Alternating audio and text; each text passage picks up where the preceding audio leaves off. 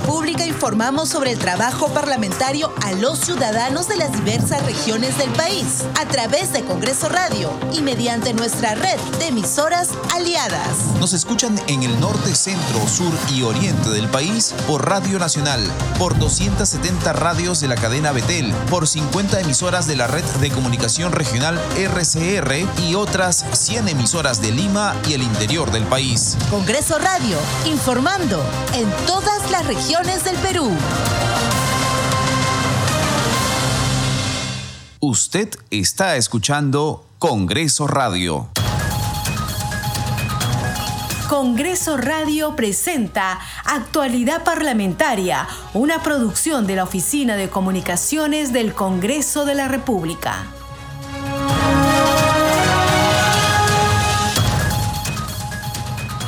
¿Cómo están? Bienvenidos a su programa Actualidad Parlamentaria. Les saluda Carlos Alvarado y estos son los titulares. La Comisión de Defensa del Consumidor del Congreso de la República citó para hoy, lunes 5 de febrero, al ministro de Transportes y a las autoridades de Corpac, luego de la reciente cancelación de vuelos en el Aeropuerto Internacional Jorge Chávez. El congresista Wilson Soto, presidente de dicho grupo de trabajo, que se constituyó al primer terminal aéreo del Perú, expresó su malestar por la interrupción en los vuelos programados. Precisó que también se convocó a la sesión extraordinaria de hoy a los directivos de Indecopi, Ocitran y LAP para que expliquen esta situación que perjudicó a más de 6.000 pasajeros. La semana de representación del Congreso de la República correspondiente al mes de febrero comienza hoy, lunes 5 al viernes 9, oportunidad en que los legisladores toman contacto con la población nacional. De esta manera se da cumplimiento a lo dispuesto en el reglamento del Congreso, que señala que los legisladores tienen la obligación de mantener comunicación con los ciudadanos, así como con las organizaciones sociales con la finalidad de conocer sus necesidades y procesarlas de acuerdo a las normas vigentes. Para ello se constituyen cinco días laborables continuos al mes en la sur circunscripción electoral de procedencia o en cualquier parte del país, individualmente o en grupo, señala la norma. La mesa directiva del Congreso expresó su rechazo a la decisión tomada por la justicia venezolana que determinó la inhabilitación de la principal representante de la oposición al gobierno de ese país, María Corina Machado la información se dio a conocer a través de un comunicado publicado en la cuenta oficial del Parlamento Nacional de la plataforma X. Hacemos un llamado a que las futuras elecciones sean una, unas en donde se garantice la libertad de elección, la democracia y la transparencia y la legitimidad o la legítima voluntad del pueblo venezolano, agrega el documento. La Comisión de Presupuesto que sesionó en el distrito de San Miguel aprobó la inhibición del dictamen que propone la creación de diversas universidades públicas en el país. La propuesta ahora continuará siendo evaluada por la Comisión de Educación. En dicho grupo de trabajo, congresistas de diversas bancadas sustentaron sus proyectos de ley que buscan atender y solucionar demandas de distintos sectores. El grupo de trabajo encargado de fortalecer el sistema de pensiones escuchará hoy a Carlos Noriega Curtis, consultor mexicano. Disertará sobre el proceso de reforma de pensiones en México y de otros países de la región. Desarrollamos noticias en actualidad parlamentaria. Para continuar la reducción y erradicación de cultivos de coca en el Braen, o de hojas de coca en el Braen, la Comisión de Vida escuchó al general de la Policía Nacional, César Gentile, quien expuso los planes y proyectos de la dirección a su cargo para evitar el incremento del cultivo ilegal. Sobre el tema, tenemos el siguiente informe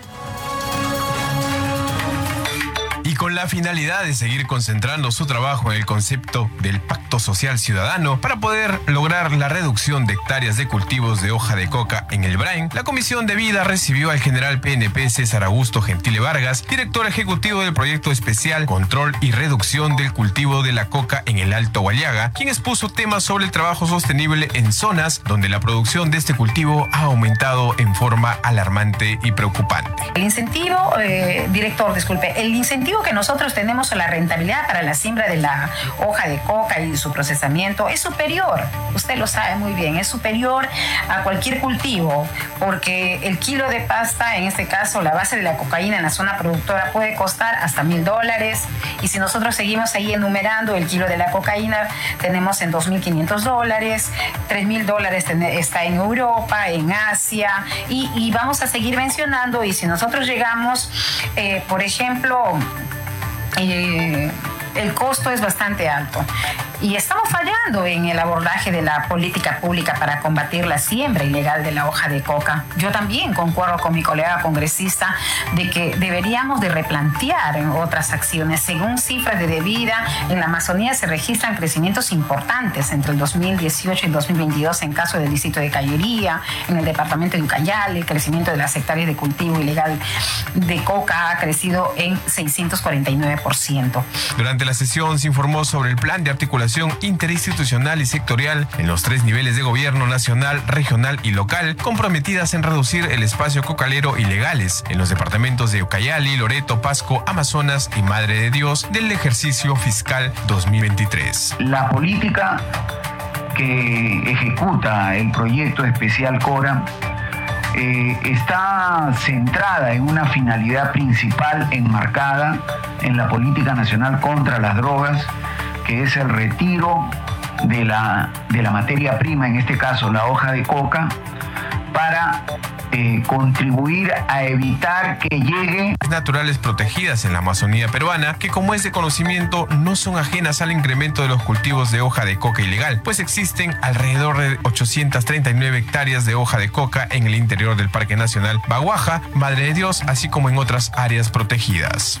Pero los números no nos dejan mentir, ¿no? Y, hemos pasado, casi se ha duplicado la cantidad de hectáreas eh, de hoja de coca en el Perú. Cabe destacar que la producción de hoja de coca entre el 2018 al 2022 creció en un 95% en el marco de la política contra las drogas al 2030, la cual se establece como objetivo contribuir en la mejora del orden interno, teniendo como resultado que los familiares rurales se desvinculen de los cultivos ilícitos. Es buscar ese resultado, un trabajo articulado, porque presuntamente el Ejecutivo está separado del Legislativo, eh, hay acciones que se han venido tomando al interior, porque nosotros tenemos conocimiento que el día lunes hay una mesa conformada por el Ministerio de Economía y la pregunta sería si el CORA tiene conocimiento. Entonces, eh, eh, estamos trabajando de manera independiente y lo más triste que no articulamos el trabajo para tener resultados efectivos. Las cifras nos está arrojando, ¿no? Todo el esfuerzo que se ha venido haciendo hasta la fecha, eh, no hemos podido revertirlo hasta el día de hoy. Además, se dio a conocer el informe del avance que el CORA ha realizado mediante el análisis con respecto al crecimiento de los cultivos de hoja de coca en el país, entendiendo que en los últimos últimos años el Perú está siendo considerado como uno de los primeros países en producción de estos cultivos. La erradicación incide directamente en la defensa y en la protección de estas áreas. De igual manera, interactuamos y gestionamos de manera conjunta la política de defensa de las comunidades nativas y, de los poblados indígenas de contacto inicial, que como sabemos y las noticias que, son de eh, abierto conocimiento por la opinión pública. Estas comunidades vienen siendo también amenazadas por la invasión de colonos cocaleros que vienen irradiando sus fronteras de cultivos de coca y que en ocasión, eh, en muchas ocasiones han, han derivado en agresiones y atentados contra la vida que han llevado hasta la muerte de líderes nativos. Finalmente, como parte de sus informes de la comisión, se indica que se espera se logre realizar una encuesta nacional de hogares sobre el consumo de drogas, la cual no se realiza desde el año 2010 y que la última información que existe sobre el tema es de un instrumento estadístico que se realizó para jóvenes universitarios en el 2017. Seguimos desarrollando noticias en actualidad parlamentaria. La Comisión de Transportes visitó las obras de construcción del aeropuerto de Chinchero en el Cusco y constató que no se avanza de acuerdo con el cronograma de trabajo, informó el presidente de ese grupo, Eduardo Salguana. Escuchemos. Creo que hay que acercarnos más a la población y por eso que esta sesión venimos, ministerio, venimos del Ministerio de Transportes, venimos del Congreso convocamos al gobierno regional, a los alcaldes y a los, en este caso, presidente de comunidades campesinas. Ellos traen sus problemas y como tú has podido ver, hemos llegado a acuerdos concretos y yo estoy seguro que en las reuniones ahora de febrero y del primero de marzo vamos a destrabar los temas que ellos han planteado como sus problemas concretos. Lo bueno que eh, estas visitas nosotros eh, tratamos de ir al lugar concreto y hacemos la verificación in situ. Y el día de ayer los congresistas hemos ido y hemos encontrado que las obras no se, están, no se está avanzando conforme al cronograma de trabajo. Y lo más preocupante es que hay recursos, se ha destinado según el gobernador regional 500 millones y no se ha ejecutado ni el 10%. Entonces el problema no es de, no es de presupuesto, sino de gestión. Entonces eh, hemos acordado convocar a una reunión en la ciudad de Lima para el 18-19 de febrero, nos vamos a poner de acuerdo en la fecha y ahí vamos a convocar al, al MTC, a la empresa constructora, al, gobernador de Cusco, a los presidentes de las comunidades de, la zona de influencia. Yo estoy seguro que vamos a tomar decisiones que permitan que este aeropuerto importantísimo para el Perú y para el sur del Perú se concretice en, los plazos acordados. Ahora, una pregunta final, de congresista Salguana. Eh, este 21 de febrero eh, está realizando una actividad con relación a zonas económicas. Si nos podría comentar un poco más del tema. Sí, efectivamente hay un simposio, un evento internacional. Van a venir expositores de, de zonas francas de Uruguay, de República Dominicana, de Colombia. Eh, va a ser el ministro de Economía de Perú y el ministro de Comercio Exterior, porque las zonas económicas especiales que se conocen en el país como zonas francas han sido instrumentos de desarrollo, ¿no? de exportación, de transferencia de tecnología, de generación de empleo, de promoción de inversiones en la mayoría de los países del mundo. ¿no? Uruguay este, es un ejemplo eh, que tenemos que seguir y en el caso de Perú hemos aplicado una fórmula equivocada, la hemos hecho básicamente pública y lo que ha desarrollado y lo que ha funcionado en Costa Rica, en República Dominicana, en la China, en Colombia y en Uruguay son las zonas francas manejadas por el sector privado. Eso es lo que nosotros vamos a promover y ya tenemos un proyecto de ley que esperamos se apruebe ahora en el mes de marzo. Seguimos desarrollando noticias en actualidad parlamentaria. La Comisión de Defensa del Consumidor convocó para hoy al ministro de Transportes y a las autoridades de Corpar luego de la cancelación de vuelos en el aeropuerto internacional Jorge Chávez. Así lo informó el presidente de ese grupo congresal, Wilson Soto. Escuchemos. Como presidente de la Comisión de Defensa del Consumidor, enterado de las noticias, lo que está pasando aquí en el aeropuerto. Hay miles de, miles de usuarios que han sido perjudicados. Bueno, pues igual hemos venido a conversar con algunos pasajeros que eh, los vuelos le han reprogramado, por ejemplo, hoy día tenían que viajar hasta el domingo.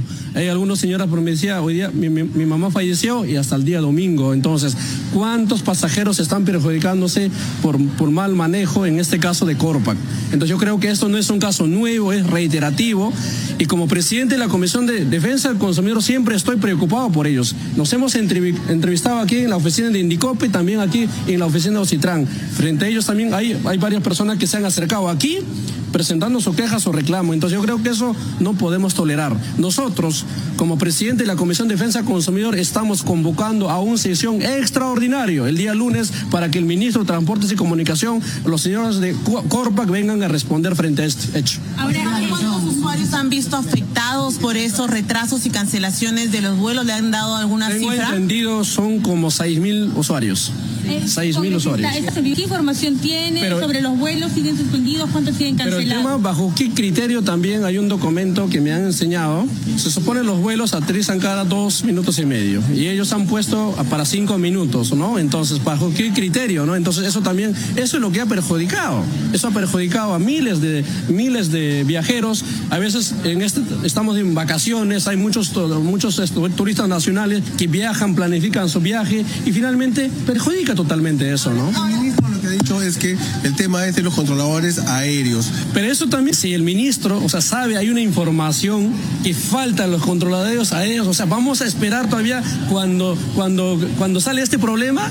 Yo creo que eso, eso eh, Corpa, que el ministro de Transporte tienen que responder. Por eso nosotros, para que ellos vengan a la Comisión de la Defensa del Consumidor, hemos convocado, estamos convocando a una sesión extraordinaria para el día lunes a las 10 de la mañana. congresista, pero lo que ha señalado Indecopi también a algunos de los pasajeros es que eh, las aerolíneas dicen que no van a hacerse cargo precisamente, por ejemplo, de los hospedajes, de la alimentación por la cancelación de vuelos. Bueno, aquí directamente el afectado pues el usuario, ¿no? O sea, cuando uno tiene programado tus viajes, ahora tampoco la aerolínea no se puede lavar las manos. Yo creo que también tienen que apoyar, o si, si hay más de seis horas que están aquí varados, tienen que dar alternativa de solución. Me preocupa mucho, por ejemplo, cuando llegando me entrevisté abajo con una señora, ¿no? Tenía que viajar en la mañana, le han reprogramado para el día domingo. Una señora que su mamá falleció y le están reprogramando para el día domingo. Entonces, estamos ahí, tantos casos, son N casos. Entonces, yo creo que también las aerolíneas o las empresas tienen que, tienen que tener sensibilidad también. Seguimos desarrollando noticias en actualidad parlamentaria. La Comisión de Presupuesto que sesionó en el distrito de San Miguel aprobó la inhibición del dictamen que propone la creación de diversas universidades públicas en el país. La propuesta será evaluado o continuará siendo evaluada por la Comisión de Educación. Escuchemos.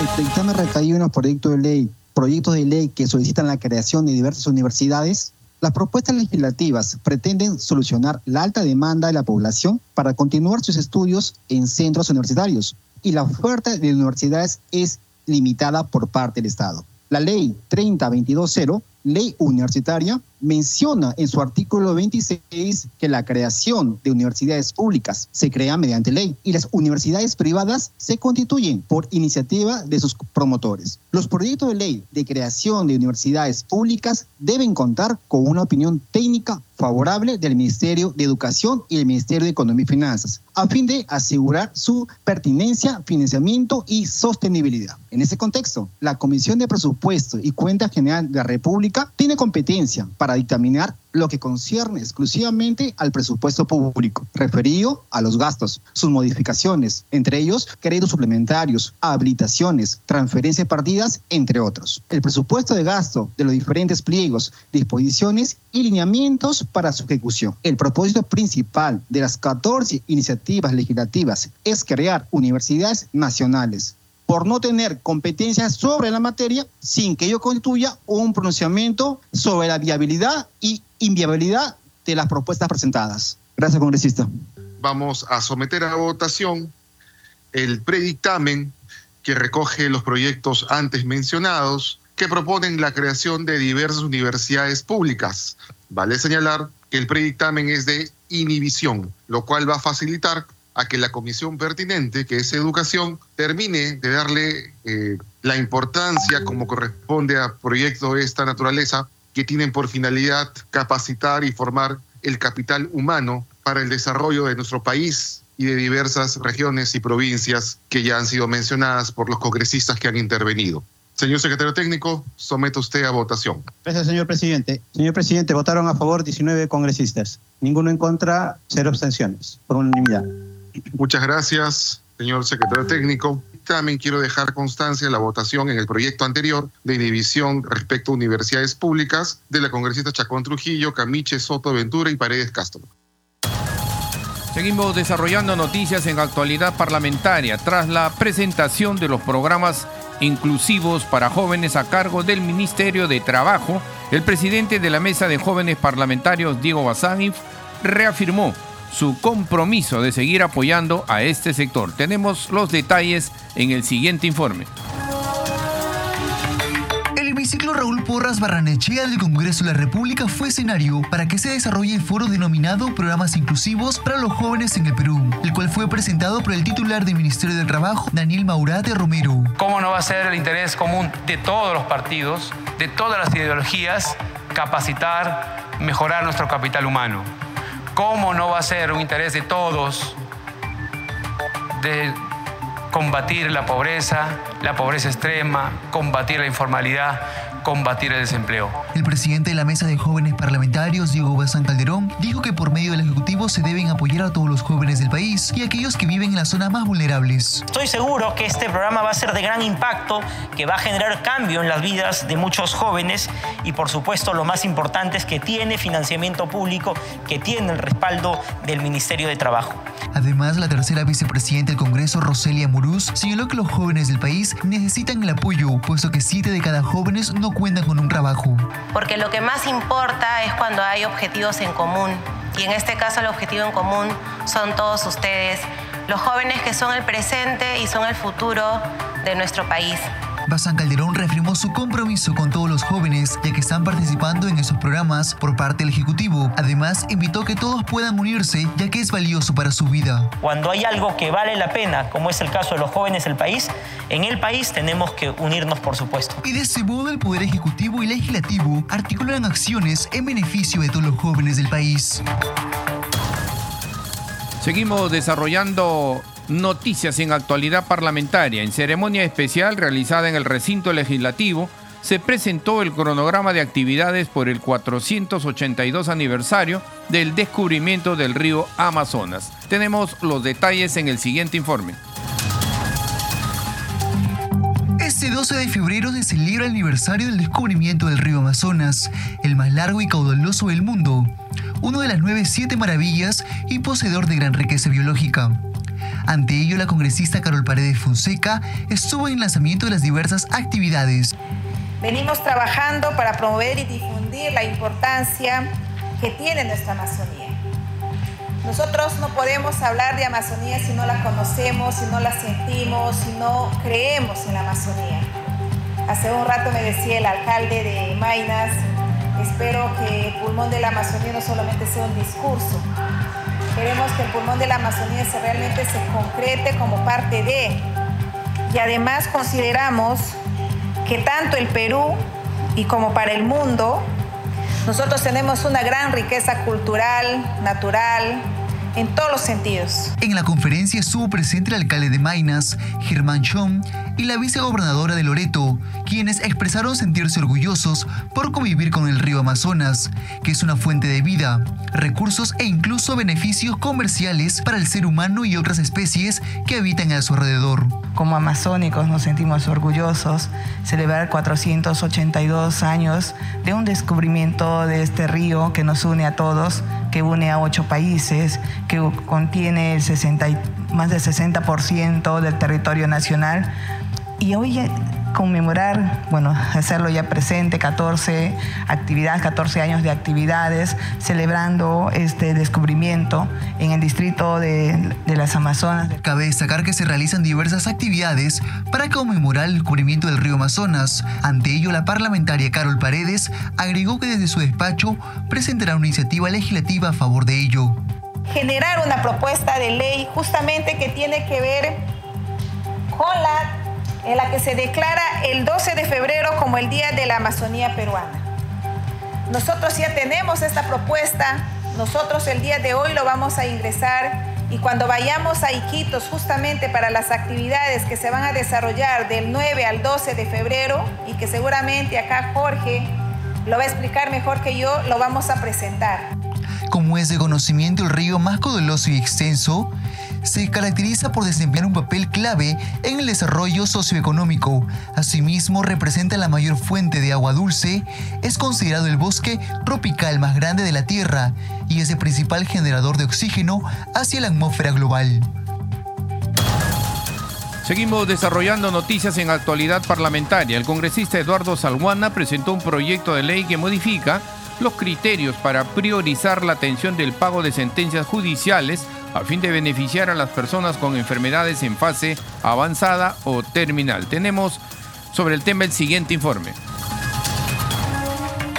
con el objeto de priorizar el pago de sentencias judiciales a las personas con enfermedades en fase avanzada y o terminal, debidamente diagnosticada y acreditada por especialistas del Ministerio de Salud y o de Salud, a través de una gestión rápida y eficiente, fue presentado el proyecto de ley 6932 del congresista Eduardo Salguana, a través del cual plantea modificar el artículo 2 de la ley 30.137, que establece criterios de priorización para la atención de dichos pagos. Los pliegos que cumplan con efectuar el pago por sentencias judiciales en calidad de cosa juzgada se basan como prioridad en criterios de materia laboral y previsional, así como a víctimas en actos de defensa del Estado y víctimas por violaciones de derechos humanos, también deudas de carácter social y otras deudas. En esos casos se prioriza el pago a los acreedores mayores de 65 años de edad o a los acreedores con enfermedad en fase avanzada o terminal, mediante un informe suscrito por un especialista de la salud del MINSA o de E-Salud, refrendado por el jefe de la institución correspondiente a fin de poder tener una vida digna en medio de circunstancias adversas por motivos de salud. Por ello, la iniciativa legislativa se orienta a simplificar el reconocimiento de los pagos de las personas que requieren atención prioritaria al ser personas con diagnósticos de enfermedad en fase terminal y avanzada. Este programa se escucha en las regiones del país gracias a las siguientes emisoras. Radio Inca Tropical de Abancaya Purímac, Cinética Radio de Ayacucho, Radio TV Shalom Plus de Tingo María, Radio Las Vegas de Mollendo Arequipa, Radio Star de Mollendo Arequipa, Radio Madre de Dios de Puerto Maldonado, Radio Amazónica de Satipo en Junín, Radio TV Perú de Juliaca Puno, Radio Amistad de Lambayeque, Radio El Pueblo de Ayacucho, Radio Satel Perú de Lampa en Puno, Radio La Voz del Valle de Aplao en Arequipa, Radio Líder de La Unión en Piura, Radio Victoria de Ocros de Huamanga, Ayacucho. Estos son los titulares de cierre. La Comisión de Defensa del Consumidor citó para hoy lunes 5 de febrero al ministro de Transportes y a las autoridades de Corpac luego de la reciente cancelación de vuelos en el Aeropuerto Internacional Jorge Chávez. El congresista Wilson Soto, presidente de dicho grupo de trabajo, que se constituyó al primer terminal aéreo del Perú, expresó su malestar por la interrupción en los vuelos programados. Precisó que también se convocó a la sesión extraordinaria de hoy a los directivos de Indecopi, Ocitran y LAP para que expliquen esta situación que perjudicó a más de 6.000 pasajeros.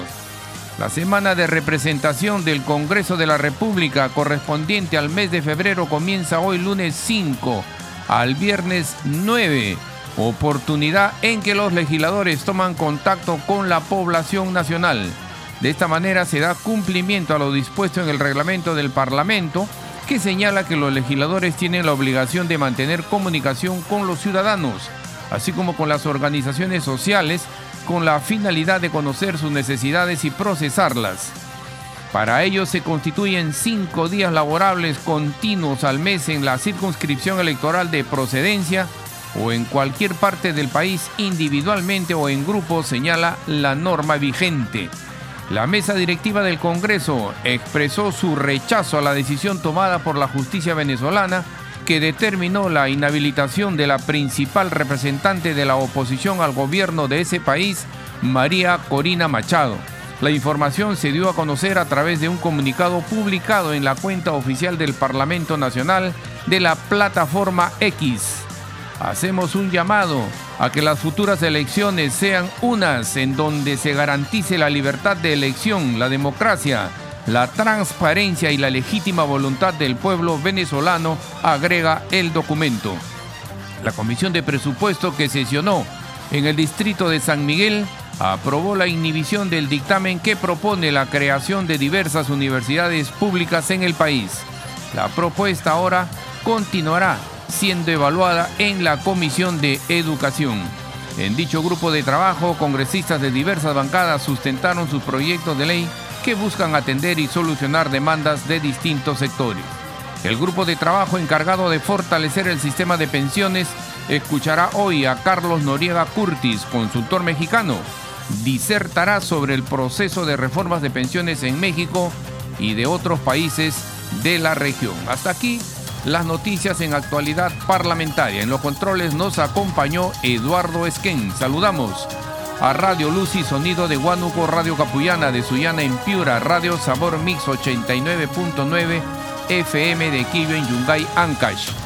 Radio Mariela de Canta, Radio Sónica de Ayacucho, Radio Estéreo 1 de Jauja en Junín, Radio Acarí de Arequipa, Radio Continental de Sicuani en Cusco, Radio Star Plus de Nazca en Ica, Radio Shalom 104.5 FM, Villarrica, Oxapampa en Pasco y Radio Santa Cruz en Arequipa y Moquegua que retransmiten nuestro programa. Hasta mañana. Congreso Radio presentó Actualidad Parlamentaria, una producción de la Oficina de Comunicaciones del Congreso de la República.